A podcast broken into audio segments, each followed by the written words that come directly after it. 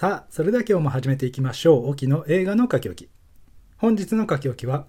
ピーター・ソーン監督作、マイ・エレメントです。まずあらすじですね。水、風、土のエレメントたちが暮らすエレメントシティ。そんなエレメントシティに遠く離れたファイアプレイスという枯れた大地から火のエレメント、バーニーとシンダーの夫婦が移り住む。エレメントシティは火のエレメントには生きづらく他のエレメントたちの排斥に直面したが2人は小さな店を開き見捨てられたエレメントシティの一角を火のエレメントたちの居場所へと成長させていった。2人の間に生まれたエンバーはその店を継ぐために努力を積むが空回りの連続だった。ある日エンバーの失敗で店は大変な水漏れに遭ってしまう。そこに監査官として現れた水のエレメントウェイドはエンバーへの思いを募らせていくが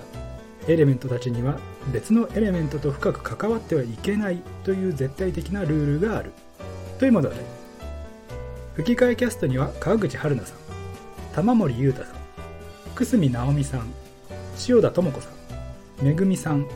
山形香織さん大谷郁恵さん伊達みきおさんほか。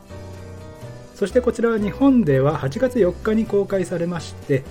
11月1日よりディズニープラスにて配信が開始されております、えー、やや旬が過ぎた感はありますがディズニープラスという言葉を聞いて皆さん何か忘れていることはないでしょうか。そうですね。プランの確認変更ですね。もう一度思い出していただきたいという思いも込めまして今回ピクサー最新作のマイ・エレメントをレビューさせていただきます。忘れていた方はねこの配信をもう一時停止してディズニープラスの URL を開いて確認変更する場合はスタンダードへの更新をお願いいたします。忘れられていたら自動的にプレミアムに値上げされますのでこれだけはご注意ください。12月から適用ですからね。もうねしつこいって怒られようとも注意喚起をしていきたいと思います。はい。ということで本題に入りますがまあまあ話自体はいい話ではありましたよね。ただねさすがに露骨すぎですね。エレメントを人種になぞらえながらそこに真実の愛の力があればいわゆる人種の壁を取り払える。ということですけどもこのメッセージ性がなかなかフルオープンでしていやもうね人種の垣根取り払おうぜ差別はやめようぜっていう潮流はみんな重々承知しているわけで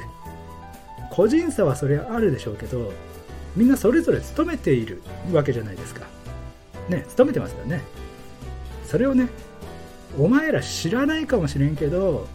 人種の壁は取り払った方がいいぞと。で実は愛があればそれができるんだみたいなね。なんか分かってるっちゅうねんっていう話で、まあ、僕はねそういう風に感じちゃいましたね。話自体はいいんですよ。いい話だなとは思いますけどなんかわざわざピクサーがそれをやらなくてもいいんじゃないかと。監督のピーター・ソーンが移民の息子として幼少期を過ごした過去から着想を得たようですけど、えー、ウィキによりますとソーン監督は韓国系の移民でニューヨークで育ち白人の方とご結婚されたそうでして自分の内情をだいぶ反映させたなとね。パツキンのチャンネルをものにしてやったぜ感すらちょっと透けて見えそうな、まあ、いい話だなだけではちょっと見過ごせない色の濃さだったように感じます。ピクサースタジオみたいな天才集団ならもっと表面から見えないように崩して多角的に解釈できるようなシナリオに仕上げられたんじゃないかなと思うんですがピクサーじゃないですけどズートピアみたいにね。面白さを兼ね備えつつ学びや気づきを与えることができていたのがピクサーアニメーションスタジオだったはずなんですけどもジョン・ラセターの抜けた穴をまだ埋めることができていないんだなと感じさせますね。ラセターがやらかしさえしなければねピクサーの栄光は続いていたでしょうし我々ももっと楽しませてもらってたはずなんですけどね。前作のバズ・ライトイヤーしかりですね。次のインサイドヘッド2もちょっと期待できそうにない。インサイドヘッド僕大好きだったんでトイ・ストーリー4みたいにめちゃくちゃにしてほしくないんですがもう過去作品をこすり直すぐらいしかやりようがないのかなんかいつの間にかみんなピクサーに興味を持たなくなってしまって悲しいですしディズニーの足を引っ張る側になってしまったのは個人的に非常に残念です。ということで具体的なことを何も話してないので少しだけ内容について触れておきますと非常にロマンスを押し出してまして火のエンバーと水のウェイドの恋愛模様を見守る形になるわけですがその2人を取り巻く世界観っていうのはコミカルで楽しいは楽しいんですよね、まあ、火と水はいいけど風っていうよりお前雲じゃね？とか土じゃなくて木じゃんとかの野暮な考えがやっぱりよぎってしまうはしまうんですよね。あの辺が納得いくような形にできなかったのも今のピクサーらしいといえばらしいんですが見た目だけならね可愛らしくて悪くはなかったと思います。それで水漏れの原因として防波堤に穴が開いて着工する船の波が火のエレメント外に流れ込んでいた。ということでして、まあ、結構な怠慢というか、まあ、役所が仕事してないから被害が生まれていたのにそういうことに対する謝罪とかもないのはねあの何とも言えないところでしたがあの風のエレメントのゲイルもねなんであんなに偉そうなんだっていう、ね、そういうのもありましたが組織系統もよくわからないというかそういうところを詳細に詰めていると厚みが出るのになんだかぼんやりふわっとしてるんですね。まあ最終的にはなんかみんないいやつだったというありがちな話になってました。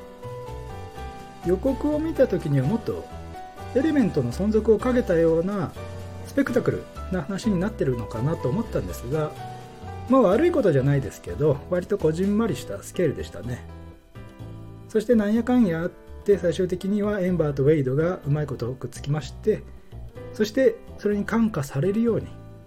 エレメントの壁を越えたカップルが続々と誕生していき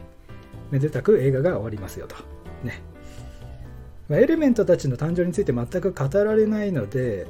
どのぐらいの歴史があるのかわからないんですが今までそういう違うエレメント同士の深い交流って絶対ありましたよね。じゃないとエレメントシティが存在しないわけですからね。それぐらいもう結婚したら極刑ですみたいな罰則があったなら別ですけど100%全員がお互いにお互いを察し合っていたんですかね、まあ、それはそれで非常に住みづらい街だなと。まあ野暮なねこと言ってもしょうがないですけどね。それともう一個だけ引っかかったのがエンバーの店を継ぐ継がないの要素。あれちょっといらなかったんじゃないかなと。敷かれたレールから外れてでも夢を追いかけることの尊さみたいなメッセージを入れたかったんでしょうけど人種の壁への問題提起だけでは飽き足らず詰め込みましたよね。さすがにね人生ではやりたいことやろうぜ的な要素は欲張りすぎだと思います。なんかインターンでね遠く離れた学校にガラス細工の勉強に行くみたいな話になるんですが